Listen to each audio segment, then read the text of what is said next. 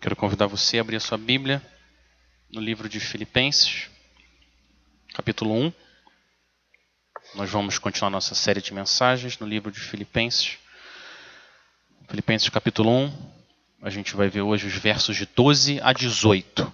12 a 18. Filipenses 1, 12 a 18. Se eu não me engano, essa passagem está na página 915.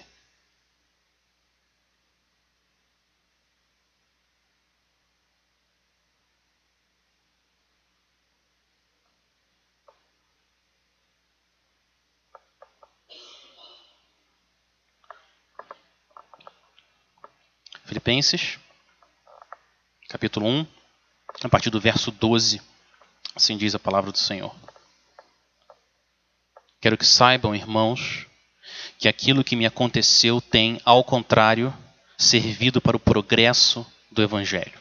Como resultado, tornou-se evidente a toda a guarda do palácio e a todos os demais que estou na prisão por causa de Cristo. E os irmãos, em sua maioria, motivados no Senhor pela minha prisão, estão anunciando a palavra com maior determinação e destemor. É verdade que alguns pregam Cristo por inveja e rivalidade, mas outros o fazem de boa vontade. Estes o fazem por amor, sabendo que aqui me encontro para a defesa do Evangelho. Aqueles pregam Cristo por ambição egoísta, sem sinceridade, pensando que me podem causar sofrimento enquanto estou preso. Mas que importa? O importante é que, de qualquer forma, seja por motivos falsos ou verdadeiros, Cristo está sendo pregado. E por isso me alegro. Vamos orar mais uma vez.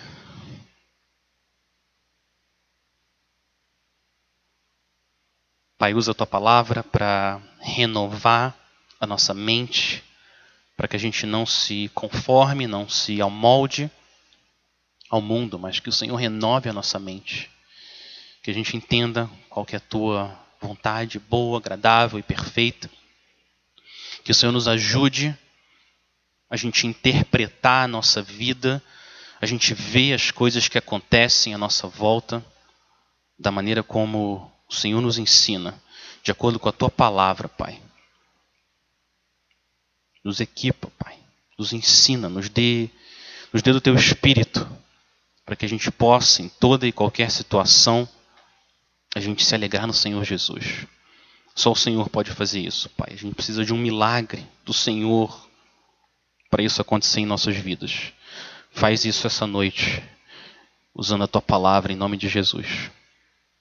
Amém. Amém. Eu quero começar com uma ilustração, com uma história. Imagine uma mulher chamada Maria. Maria, crente, ama o Senhor, ama o Senhor. Maria, segunda-feira, 8 horas da manhã, ela sai de casa, ela entra no carro, começa a dirigir, fura o pneu. Fura o pneu, sol terrível. Ela tem que esperar duas horas para chegar a ajuda para trocarem o pneu dela. Troca o pneu, ela entra no carro de novo, continua dirigindo, para no semáforo, assaltada levam a carteira da Maria. Maria chega, estacionamento, trabalho dela, meio-dia, atrasada, três horas atrasada, carteira roubada. Ela chega no estacionamento, começa a chorar, chorar e orar ao Senhor. Eu conto essa história para você, você pensa, poxa, que dia é esse? Se eu perguntasse para você, você diria que Maria está tendo um dia abençoado? Foi uma bênção o dia dela até agora? Provavelmente você vai dizer não. Mas se eu dissesse para você que Maria ia se envolver num acidente de trânsito, que ela ia morrer, mas por causa do pneu dela furado, ela foi liberta daquele acidente. E se eu dissesse que o assaltante veio para levar o carro também, talvez até matar ela. Mas o assaltante olhou, ele viu a Bíblia no banco do passageiro, ele ficou com medo, ele desistiu, ele foi embora. E se eu te dissesse que quando ela estava no estacionamento, chorando e orando, chegou uma amiga dela do trabalho perguntou: O que está acontecendo? Por que, que você está chorando aí, de olho fechado, falando? E a Maria abriu o coração para essa colega e falou do Evangelho e falou do Senhor Jesus. E essa mulher, amiga dela, recebeu a Jesus como Salvador. Desistiu de largar o marido, voltou para casa. Depois de dois meses, o marido também foi convertido, a família também toda convertida. E se eu te dissesse que a Maria estava esfriando na fé, ela estava esfriando na fé, mas esse dia ficou claro para ela, através do pneu furado, carteira perdida, ficou claro que ela é frágil, ela é fraca, que ela precisa do Senhor, que ela precisa depender do Senhor que ela percebeu que aquele sofrimento dela, aquela frustração, aquilo não foi nada, nada, perto do sofrimento que o Senhor Jesus passou no lugar dela, para salvar ela dos pecados. E aquele dia, aquela manhã que parecia terrível, foi a manhã que o Senhor usou para Maria crescer mais e mais na fé e andar, andar mais próxima do Senhor. Se eu dissesse tudo isso agora, a manhã da Maria foi uma bênção ou não? Olha a diferença que faz quando a gente olha para a nossa vida com a confiança que o Senhor está trabalhando, que o Evangelho dele está progredindo nos nossos corações e nas nações.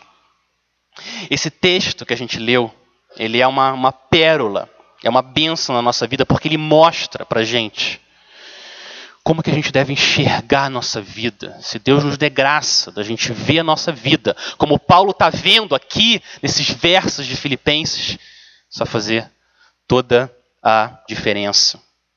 Ninguém gosta de ter o pneu furado, ninguém gosta de ter a carteira roubada. Não é bom, como Paulo, está preso, perder sua liberdade. Mas se a gente entende que Deus está usando tudo isso para aproximar a gente mais e mais dele, aumentar nossa alegria em Cristo, tirar nossa alegria de coisas que estão se esvaindo, que às vezes a gente tanto quer e a gente vai pegar, elas se tornam pó. Se a gente entende que Deus está usando tudo na nossa vida para isso, a coisa muda, a gente interpreta a vida de forma diferente. Olha o que, que Paulo está dizendo no verso 12. Olha o que ele diz no verso 12. Quero que saibam, irmãos, que aquilo que me aconteceu tem, ao contrário, servido para o progresso do Evangelho. Paulo quer ajudar os filipenses a interpretarem direito a vida dele e a vida como um todo. Ficar preso, ensino é bom, mas se a gente entende que Deus é bom e os propósitos dele são bons, ele está por trás trabalhando, isso faz diferença. E qual é o bom propósito, de acordo com o verso 12? Olha para esse verso. Qual é o bom propósito, de acordo com o verso 12? É o progresso do evangelho. Então, Paulo quer animar a igreja, Filipenses. Não fiquem assim, não fiquem assim porque eu estou preso. Não, calma. O que aconteceu comigo está sendo bom porque o evangelho está progredindo. Eu estou acorrentado, mas o evangelho nunca está acorrentado. Eu posso estar preso, mas a palavra de Deus nunca está presa. Ela continua progredindo, fazendo o que o Senhor quer. Agora, o resto desses versos, até o verso que a gente leu, 18, Paulo vai explicar como exatamente esse evangelho está progredindo. Como? O que está acontecendo? Por que esse evangelho está progredindo? Eu quero ver esses versos com vocês e quero terminar a mensagem com três implicações para a sua vida.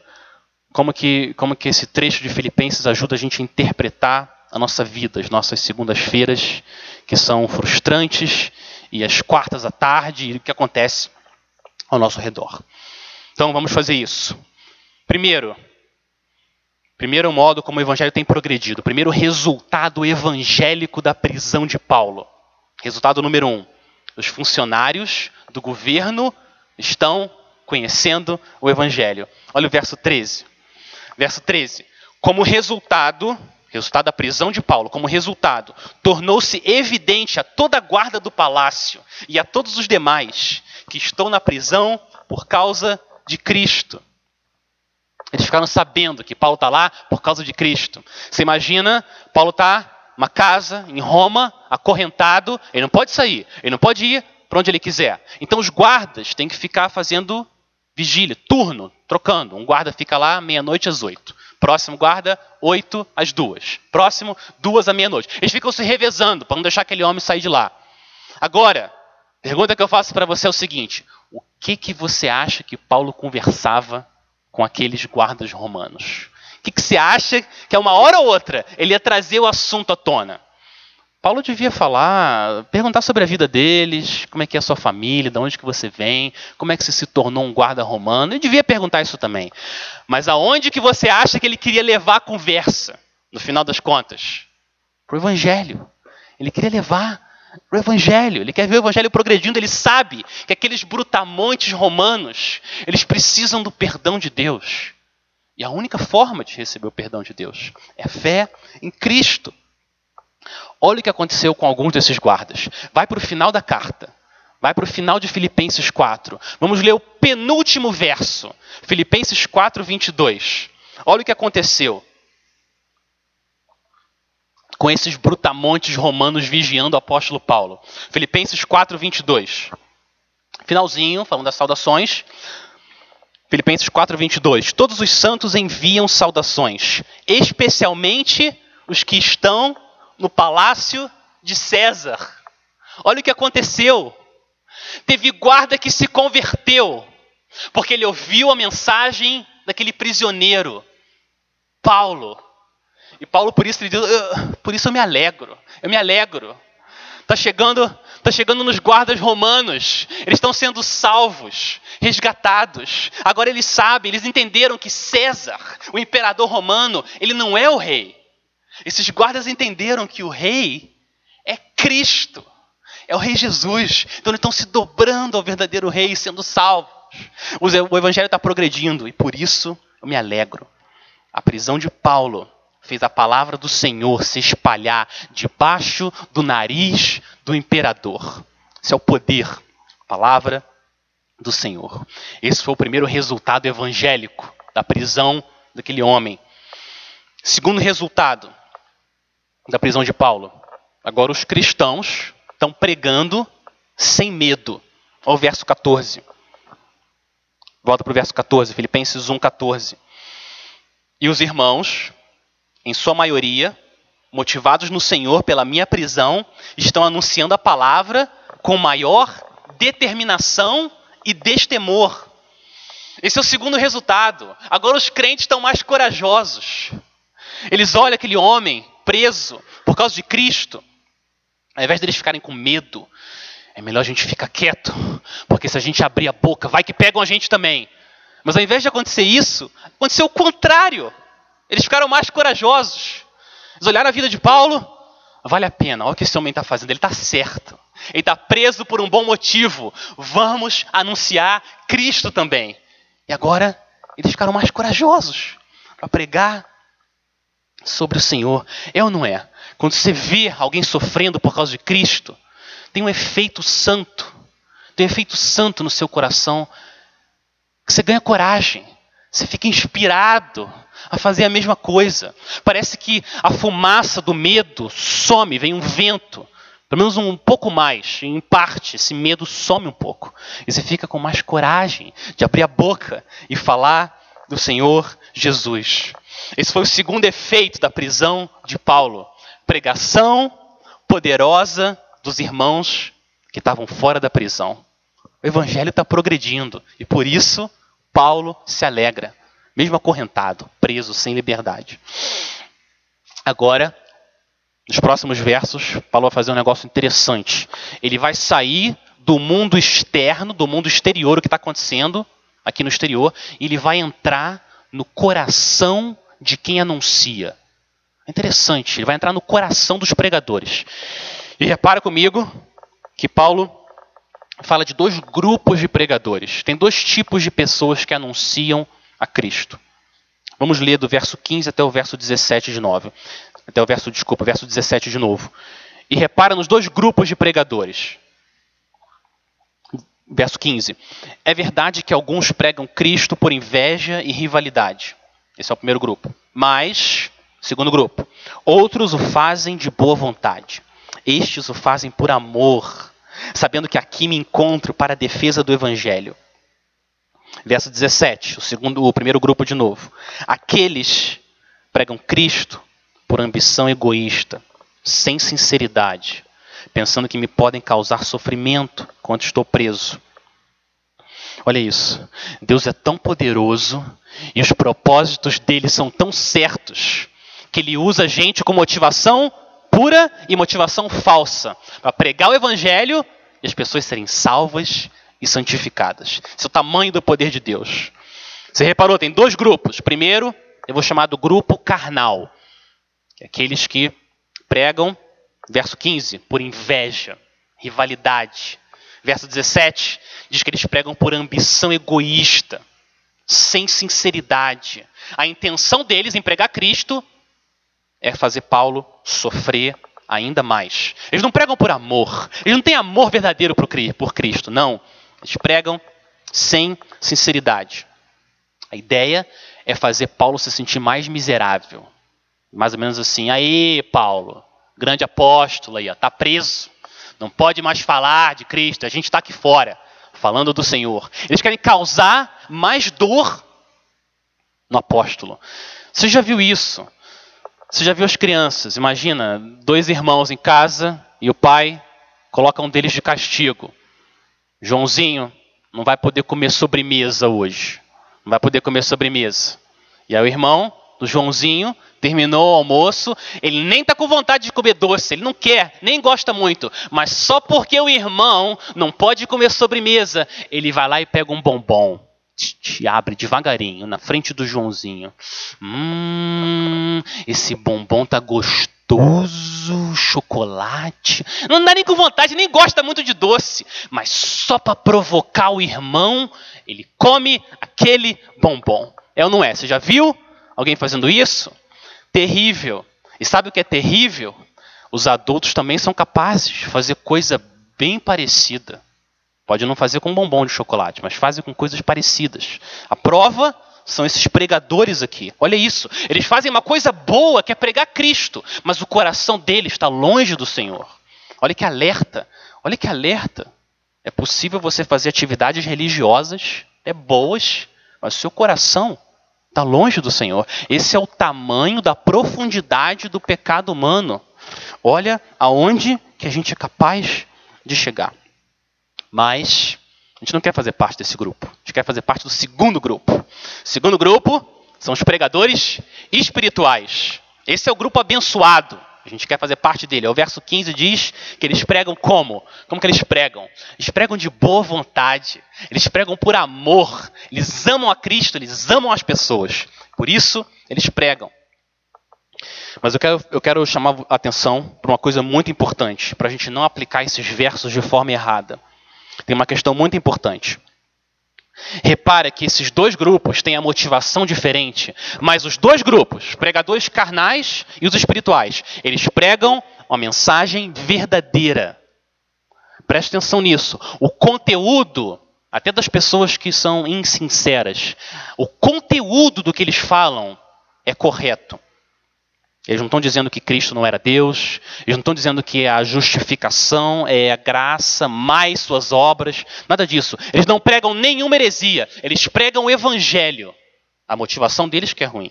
Como é que eu sei disso? Como é que eu sei que eles estão pregando o evangelho de verdade? Olha para o texto. Olha o que, que Paulo fala no verso 15.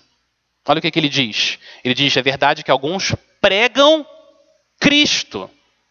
No verso 18 ele diz a mesma coisa motivações falsas ou verdadeiras, mas Paulo se alegra porque Cristo está sendo pregado.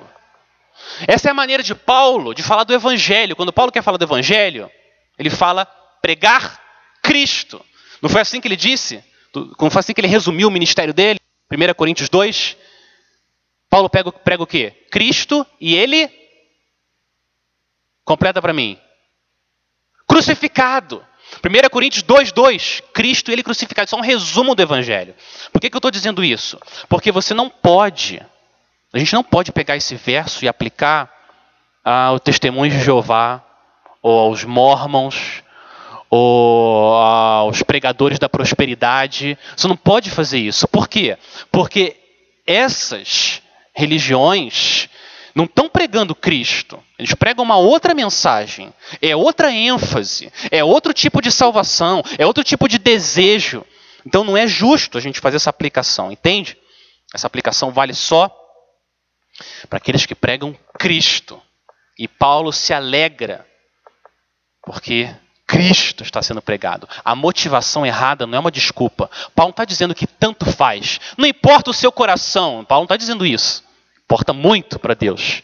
Mas Paulo, do lado de fora, ele se alegra porque Cristo está sendo pregado e as pessoas são salvas e santificadas. Ele quer ver o evangelho frutificando e crescendo. A mentalidade desse homem acorrentado em Roma para morrer em breve, a mentalidade dele é assim: se eu estou preso, se eu estou livre, se o evangelho sai da minha boca ou sai da boca de outro, importa.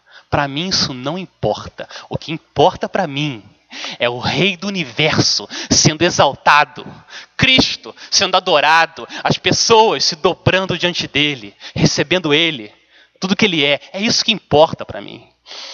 Onde que eu estou? Importa. Importa é Cristo sendo exaltado e isso eu me alegro. A mentalidade desse homem.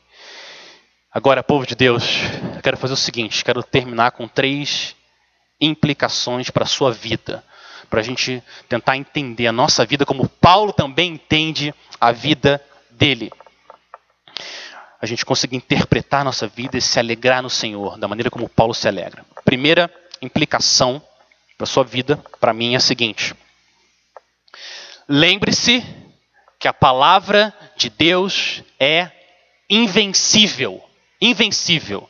Lembre-se sempre disso. A palavra de Deus é invencível. Conseguiram prender Paulo, mas não conseguiram prender a palavra. Paulo continua acorrentado, mas o evangelho de Cristo está solto, galopando ao redor do mundo, salvando o povo de Deus. Quando Deus quer salvar uma pessoa, acontece com você quem foi salvo. Quando Deus quer salvar uma pessoa, sabe o que ele faz, se for preciso? Ele pega um apóstolo e joga na prisão e acorrenta ele, só para um guarda romano ir lá, ouvir o evangelho e resgatar aquele guarda romano para sempre. Para adorar o Senhor. Se o Senhor quiser salvar alguém, ele move o universo, o que for preciso, mas ele vai salvar. Se tem uma ovelha dele que está se desviando, ele faz o que for preciso, mas ele vai até ela. Deixa 99 e vai lá até ela e traz ela de volta. Por quê? Porque a palavra do Senhor é invencível. Meu pecado, seu pecado, as nossas fraquezas, nossas limitações, nada, nada vai parar o evangelho. Artimanhas de Satanás, as seduções do mundo, nada, nada pode parar o evangelho do Senhor, porque a palavra é invencível, ela continua correndo e vai fazer o propósito que o Senhor designou. Nenhum inimigo do Evangelho, nada, vai impedir o Rei Jesus de resgatar sua noiva amada, preciosa, das garras do inimigo. Ouve essa palavra do profeta Isaías, Isaías 55, verso 10. O Senhor diz, Senhor Deus, dizendo: Por que Assim como a chuva e a neve descem dos céus e para lá não voltam, sem que primeiro reguem a terra e a fecundem e a façam brotar, para dar semente ao semeador e pão ao que come, assim será a palavra que sair da minha boca. Não voltará para mim vazia, mas fará o que me apraz e prosperará naquilo para que a designei. Sempre, sempre que o Senhor quer fazer com a palavra dele vai acontecer, porque a palavra de Deus é invencível. Por isso, meus irmãos, lembre-se, 1 Coríntios 15, 58, lembre-se disso. Portanto, meus amados irmãos, sejam firmes, inabaláveis e sempre abundantes na obra do Senhor. Por quê? Sabendo que no Senhor o trabalho de vocês não é vão. Não é vão. Porque a palavra é invencível, porque o Rei Jesus é invencível. Quero animar você, continua orando pelas pessoas que você tanto ama e não conhecem o Senhor ainda. Continua compartilhando o evangelho com elas, porque a palavra é invencível, nada pode parar ela. Quando Deus quer salvar, ele vem com poder e ele salva. Ah, mas eu já estou orando há 20 anos e não acontece nada. Continua orando. Persevera, meu irmão, minha irmã, persevera. Continua orando. Continua dando para missões e orando por missões, porque o Senhor usa as orações para fazer a palavra dele cavalgar nesse mundo com poder. Primeira implicação. Segunda implicação que eu quero animar você é a seguinte: seja inspirado por outros servos do Senhor. Seja inspirado pelo que o Senhor faz na vida de outros servos do Senhor. O verso 14 disse o quê? O que aconteceu com os irmãos lá na igreja, quando souberam que Paulo estava preso? O que aconteceu com eles? Eles começaram a pregar sem medo, mas coragem. Por quê? Qual foi o meio que Deus usou para dar coragem para aqueles homens pregarem o evangelho? Foi a prisão de Paulo, a alegria que ele estava tendo, mesmo preso. Eles pensaram: Paulo está certo, vale a pena, vale a pena. Qualquer coisa vale a pena por Cristo. Eu sofri, mas eu vou pregar o evangelho também. Eles começaram a abrir a boca. Começaram a, se sentir, a sentir menos medo. O que, que as pessoas podem pensar? E se eu falar para o meu amigo da faculdade, meu amigo do trabalho, minha amiga do trabalho, e se eu falar que eu sou crente, o que, que eles vão pensar? E você fica, melhor ficar quieto, que aí nossa relação fica intacta. Não, eles tiveram esse medo arrancado, começaram a pregar Cristo. Meus irmãos, essas histórias encorajam a gente. Quero animar você. Peguem livros ali na biblioteca leiam biografias, olhem para a vida de pessoas na Bíblia e sejam encorajados, inspirados também. Esses dias eu estava ouvindo a história, um pastor contando a história de um irmão chinês, que não sei nem o nome desse irmão chinês, mas olha a história desse homem. Ele era professor de seminário, ensinava a Bíblia num seminário na igreja e vem a revolução comunista na China. O que eles fizeram? Pegaram esse homem, recolheram esse homem, começaram a interrogar esse irmão, esse servo do Senhor lá na China. Começaram a interrogar: o que, você está fazendo? Ah, sou professor, ensino a Bíblia, tá bom. Não tem problema, você pode continuar ensinando a Bíblia, não tem problema. Só que é o seguinte: para você ensinar a Bíblia vai ser assim. Quando chegar em Lucas 15, e você for falar do filho pródigo, não é bem o filho pródigo, você tem que falar que é o proletariado, que são os trabalhadores. E o novilho cevado lá que o pai traz, você vai falar que é o sistema comunista. Tá bom? Você vai pregar dessa forma. E aí você pode pregar. Esse irmão ouviu isso. Falou: não posso fazer isso. Não posso fazer isso. Não é isso que a palavra de Deus ensina. Eu não tem como eu pregar essa, essa mensagem. Olha o que fizeram. Pegaram ele na hora de lá, enfiaram ele no ônibus e ele foi direto para um campo de trabalhos forçados uma plantação de arroz. Nem voltou para casa. Esse homem chega dentro do ônibus e quem que está no ônibus? No ônibus tá as pessoas que o governo comunista recolhe da rua. Quem que estava no ônibus? Os bêbados, os vagabundos, prostitutas, ladrões, tudo no ônibus. E aí entra esse homem com essas pessoas no ônibus. Ele olha para aquelas pessoas, ele faz uma pergunta para o Senhor. Senhor, o que, que eu estou fazendo aqui nesse ônibus com essas pessoas? Sabe o que o Senhor fez? O Senhor respondeu essa oração, essa pergunta dele, com uma palavra de Isaías 53, 12. Uma palavra, Isaías 53, 12, falando de Cristo. Ele perguntou isso para o Senhor e veio no coração dele. Ele foi contado entre os transgressores. Ele foi contado entre os transgressores. Ele lembrou o que, que o Senhor Jesus passou para salvar a humanidade. Esse homem entendeu e durante 22 anos, ele conta, durante 22 anos ele acordava e vinha essa palavra na mente dele. Ele foi contado entre os transgressores. E essa palavra sustentou esse homem 22 anos numa plantação de arroz trabalhos forçados. Ele chegou lá. Quando ele chegou lá, já avisaram para ele: ninguém dura mais de seis meses aqui. Ninguém vive mais de seis meses. Não tem como. As pessoas dormem ao relento. Dormem. Relento. Céu aberto. O que acontece? Você começa a trabalhar aqui, seu pé vai começar a inchar. O inchaço vai subir para o seu tornozelo, joelho. Quando chegar no seu abdômen, você morre. As pessoas duram seis meses aqui. Esse homem ficou 22 anos trabalhando uma plantação de arroz para o regime comunista. Por quê? Por quê?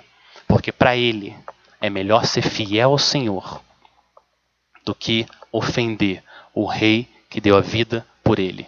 Olha coisa linda, coisa linda. A gente ouve essa história. Você falou, Senhor, me dá essa fé, me dá essa fé. Fico imaginando esse homem lá, 22, não é 22 dias não.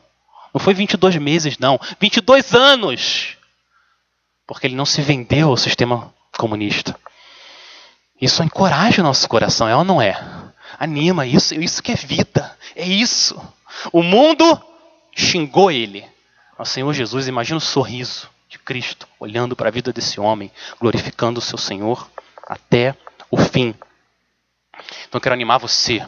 Ouve as histórias, testemunhos do que o Senhor tem feito na vida dos seus irmãos, biografias boas. Conversa comigo, se quiser, depois do culto. Eu sugiro para você algumas. E olha na Bíblia, a vida de Paulo. Olha a vida de Cristo. E seja encorajado por ela, inspirado a viver da forma como o Senhor Jesus viveu. Qual é o chamado de Cristo para a sua vida e para a minha? O chamado de Cristo é: vem e me segue. O que, que significa me segue? Me segue aonde? Para onde que Jesus está indo? Jesus está indo para a cruz. Ele está indo em direção à cruz. Me segue, vem e morre comigo. Morre comigo, sofra comigo. E você vai ver o que, que acontece com aqueles que se identificam comigo, que aceitam serem chamados de meus discípulos. O que o Senhor sofreu, toda vergonha, humilhação, cuspe na cara, caniço batendo na cabeça dele, toda essa humilhação, sofrimento, foi a vitória dele. É ou não é? Ele venceu através da morte. E o chamado de Cristo para a gente é: vem junto. Não dá muita importância, assim, nas coisas desse mundo. Sofre junto comigo. Olha o que, que Paulo disse, capítulo 1 de Filipenses, no verso 29. Olha o verso 29. Pois foi, desculpa, pois a vocês foi dado o privilégio de não apenas crer em Cristo, mas também de sofrer por Ele. É um privilégio você ser identificado com o Rei, sofrer por causa de Cristo. Que isso seja verdade para a gente, meus irmãos, que o nosso coração realmente acredite nisso. E a gente siga ao nosso Senhor aonde for necessário. Sofrimento que for, trabalho, humilhação no seu colégio, sua família e assim por diante. E agora eu quero terminar meu último ponto, minha última implicação, que eu entendo que pode transformar completamente a sua vida. Se o Senhor der graça para mim e para você, para a gente buscar esse último ponto, tudo muda. O último ponto é o seguinte: busque o segredo do contentamento em Cristo. Busque contentamento em Cristo. Busque a realidade no seu coração de que Cristo é suficiente. E se você tem Ele, você está contente sempre, em toda e qualquer situação. Contentamento em Cristo não é algo natural. Isso não é natural. Viver de uma maneira em que Cristo seja suficiente e você se alegre nele, independente do que aconteça, isso é um milagre. Isso é um milagre, isso não é natural. O Espírito Santo precisa ensinar a gente a viver dessa forma. Paulo, o apóstolo Paulo teve que aprender isso. Ninguém nasce sabendo. Olha o que ele fala no final da carta de Filipenses, lá no, no capítulo 4. Capítulo 4, Olha o que ele disse, verso 11. Ele disse o seguinte, Filipenses 4:11. Eu aprendi, ó, Paulo aprendeu, ele aprendeu. Eu aprendi a adaptar-me a toda e qualquer circunstância. Sei o que é passar necessidade e sei o que é ter fartura. Aprendi o segredo de viver contente em toda e qualquer situação. Seja bem alimentado, seja com fome, tendo muito ou passando necessidade. Tudo posso naquele que me fortalece. Paulo aprendeu a viver contente em Cristo. em toda e qualquer situação. É por isso que a prisão não pode roubar a alegria dele. Não pode. Por quê? Porque a alegria dele não está na liberdade dele, nas coisas que ele pode fazer para Cristo. Não é aí que está a alegria dele. As coisas que eu posso fazer lá fora, se eu puder plantar igreja, se eu puder trabalhar, não é aí que está a alegria dele. A alegria dele está em Cristo. Então, dentro ou fora da prisão, não faz diferença. É por isso que ele fala: o que, que importa? Não importa. Porque eu estou em Cristo. Se eu estou pregando ou se eu estou calado. Se eu tenho Cristo, estou contente. Eu aprendi a viver dessa forma. Eu já tive muito e eu já tive nada. E agora eu aprendi. Eu aprendi que Cristo é realmente suficiente. O Senhor, na sua soberania, ele usa as tribulações na sua vida para te ensinar isso. Essa lição espiritual preciosa de você aprender o segredo de que Cristo é suficiente. E essa é uma lição muito difícil de aprender. É muito fácil falar, nem é tão difícil assim entender. Agora, você viver isso de verdade, isso é um milagre. É ou não é? Isso é um milagre do Senhor. Mas é esse é o chamado de Cristo para a gente. É aí que está a alegria verdadeira. Quando a sua vida está cheia de muitas coisas e tudo dá certo e você está bem, a gente pode se enganar. Pode parecer que a gente está bem com o Senhor, mas na verdade o que está bem mesmo são as circunstâncias. É por isso que a gente está bem. Mas quando as coisas são arrancadas da gente, o sofrimento é isso, é ou não é? Uma parte de nós é arrancada. Aí, olha que oportunidade excelente da gente ver que Cristo é suficiente. E a gente aprende o segredo do contentamento no Senhor. Pensa, um exemplo, deixa eu dar um exemplo. Imagina que o meu, a minha alegria, meu contentamento, está no reconhecimento que as pessoas dão para o que eu faço no trabalho, para o que eu faço em casa, está no reconhecimento das pessoas. O que, que acontece quando as pessoas me ignoram? Ou elas não reconhecem o que eu estou fazendo? A minha alegria vai embora. Porque a minha alegria não estava no que eu estava fazendo, mas no reconhecimento que eu recebia. Entende? O que, que acontece se a minha alegria está no trabalho, no que eu faço, a minha performance, o que eu faço no trabalho? Minha alegria está lá. O que, que acontece se eu me aposento? Ou se por algum motivo eu saio do trabalho? O que, que acontece? Minha alegria vai embora, porque a minha alegria não estava em Cristo. Entende? Minha alegria estava no trabalho. Relacionamentos, mesma coisa que acontece quando meus filhos crescem, saem de casa? Se a alegria da minha vida era aquela coisa linda, meu filho, minha filha, o que acontece se a minha alegria são eles? A alegria vai embora, porque não estava em Cristo, mas estava no relacionamento. Eu não estou dizendo que você tem que se alegrar com o trabalho e se alegrar com os filhos. Não é isso, vocês entendem, não é isso. Mas se a sua alegria, a raiz, o que realmente segura o seu coração no Senhor, são essas coisas, quando elas vão embora, a gente perde alegria. A alegria acaba. Mas Deus ama tanto a gente. O amor de Deus é tão grande, é tão grande, é enorme. Sabe o que ele faz? Ele ensina a gente o segredo do contentamento em Cristo. Ele coloca situações na sua vida, na minha, para mostrar que Cristo é de verdade precioso, como ele diz, como a palavra de Deus diz que é. Eu quero ler para você uma música. Quero terminar lendo para você uma música de um, de um homem chamado John Newton. Esse homem era traficante de escravos. Ele vendia pessoas. Até que um dia foi convertido pelo Senhor. E ao invés de vender traficante de escravos, ele trabalhou para libertar eles. Se tornou pastor escreveu cartas para encorajar o povo de Deus e compôs um monte de música, um monte de hino. Ele compôs provavelmente a música mais cantada no meio cristão ao longo dos últimos anos, que é uma música que chama Maravilhosa Graça, que não é esse hino que a gente cantou, mas é uma outra música com o mesmo título. Quem sabe em breve a gente canta, não é isso?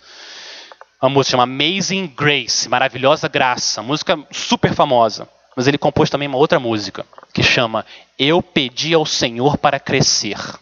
Eu pedi, ao, eu pedi ao Senhor para crescer. Eu quero ler essa música e preste atenção o entendimento espiritual desse homem sobre como que Deus age na nossa vida e nos ensina o segredo do contentamento em Cristo. Eu leio essa música, não, não tem como você, você não achar que esse homem andou com o Senhor. Olha que coisa, olha que coisa linda. Ele conta uma história na música. Olha isso. Eu, eu não vou cantar, eu vou ler, para sua sorte. Agradeça, fica feliz por isso. eu pedi ao Senhor para que eu cresça em fé e amor e em toda graça, para conhecer mais a sua salvação e buscar sua face com mais fervor. Foi ele que me ensinou a orar assim, e ele, eu creio, respondeu minha oração, mas respondeu de uma maneira tal que quase me levou ao desespero. Eu esperava que em algum momento, de uma vez, ele responderia o meu pedido, e através do poder do seu amor, ele subjugaria o meu pecado e me daria descanso. Mas ao invés disso, ele me fez sentir o mal oculto do meu coração e deixou os poderes furiosos do inferno atacarem a minha alma em todos os lados. Sim, e parecia que ele tinha a intenção de, com a mão dele, aumentar a minha dor. Ele acabou com os meus bons planos, humilhou meu coração e me jogou no chão. Senhor, por que isso? Eu gritei em tremor. Vais perseguir o teu verme até a morte? É dessa maneira, o Senhor disse, que eu respondo orações por fé e graça. Essas tribulações internas eu uso para te libertar do seu ego e orgulho e destruir os seus esquemas de alegria eterna, desculpa, de alegria terrena, para que você encontre o seu tudo em mim. Olha isso. Olha que coisa, ele entendeu como que Deus trabalha na vida do seu povo. Ele pega os nossos planos, muitas vezes, nossos planos bons, planos bons, ele pega, amassa e joga pela janela. Mas o motivo é bom. Ele quer mostrar, nos ajudar, a gente encontre tudo nele, em Cristo, que ele seja o nosso nossa alegria. John Newton entendeu isso e que a nossa oração seja também que o Senhor use a palavra dele, as orações dos irmãos para que Cristo seja realmente suficiente, que a gente aprenda o segredo do contentamento em Cristo. Eu não sei o que está acontecendo na sua vida, pode ser que a sensação seja que está tudo desabando, a casa está caindo, pelo menos uma parte da parede está indo para o chão. A gente precisa lembrar: o Senhor é soberano, não tem nada fora do controle para Ele. E até o muro da sua casa caindo, tudo desmoronando, tem um bom propósito, porque Deus é sempre bom. Ele está ensinando a gente, arrancando o nosso coração das coisas desse mundo e levando a gente a se contentar em Cristo, em Cristo somente. E que maravilha você experimentar isso, você experimentar isso que Cristo é de verdade o suficiente, como aquele servo chinês de 22 anos naquele campo. E Paulo, como Paulo experimentou. Por que, que eu chamei essa mensagem de o sofrimento bem-sucedido? O sofrimento de Paulo foi bem sucedido por quê? Porque o evangelho está progredindo e Cristo está sendo exaltado. Essa é a maneira como a gente mede o sucesso. Não é tudo a gente, o que está acontecendo comigo, mas Cristo, o que, que Ele está fazendo nesse mundo. Meus irmãos, a nossa corrida não é uma corrida de obras. Deus não precisa da gente. A nossa corrida é uma corrida da fé. É a gente vê as coisas desmoronando. Ou o Senhor fazendo muitas coisas através da gente. Mas o contentamento do nosso coração, tá? Em Cristo. A gente acreditar que tudo coopera para o bem, que Deus me ama. Deus me ama, mesmo no que está acontecendo, que eu não entendo. Deus me ama. Ele está usando isso para me ensinar o segredo do contentamento em Cristo. Povo de Deus, que essa seja a nossa alegria que alegria seja Cristo sendo exaltado, pregado, crido, obedecido, que essa seja a nossa alegria. Amém? Amém, povo de Deus. Vamos orar. Vamos orar e a gente vai celebrar a ceia do Senhor. Pai, a gente olha para essa passagem e a gente olha também para o nosso coração. E a gente percebe, Pai, que a única maneira da gente experimentar isso, de Cristo ser realmente suficiente, A única maneira, Pai, é se o Teu Espírito vier com poder e nos dar esse contentamento. Abrir os nossos olhos, ajuda a gente a olhar nossa vida dessa forma, de que Cristo é a nossa alegria. Que o Teu chamado, Pai, é para a gente ser fiel ao Senhor, andar em santidade, e ter o Senhor como o nosso tudo Faz, Pai. Faz o que for preciso, Pai, na vida de cada um de nós aqui. Mas a gente quer que Cristo seja exaltado na nossa vida. Esse é o nosso pedido, nossa oração para a tua glória, por causa do nome do Senhor Jesus. Amém e amém.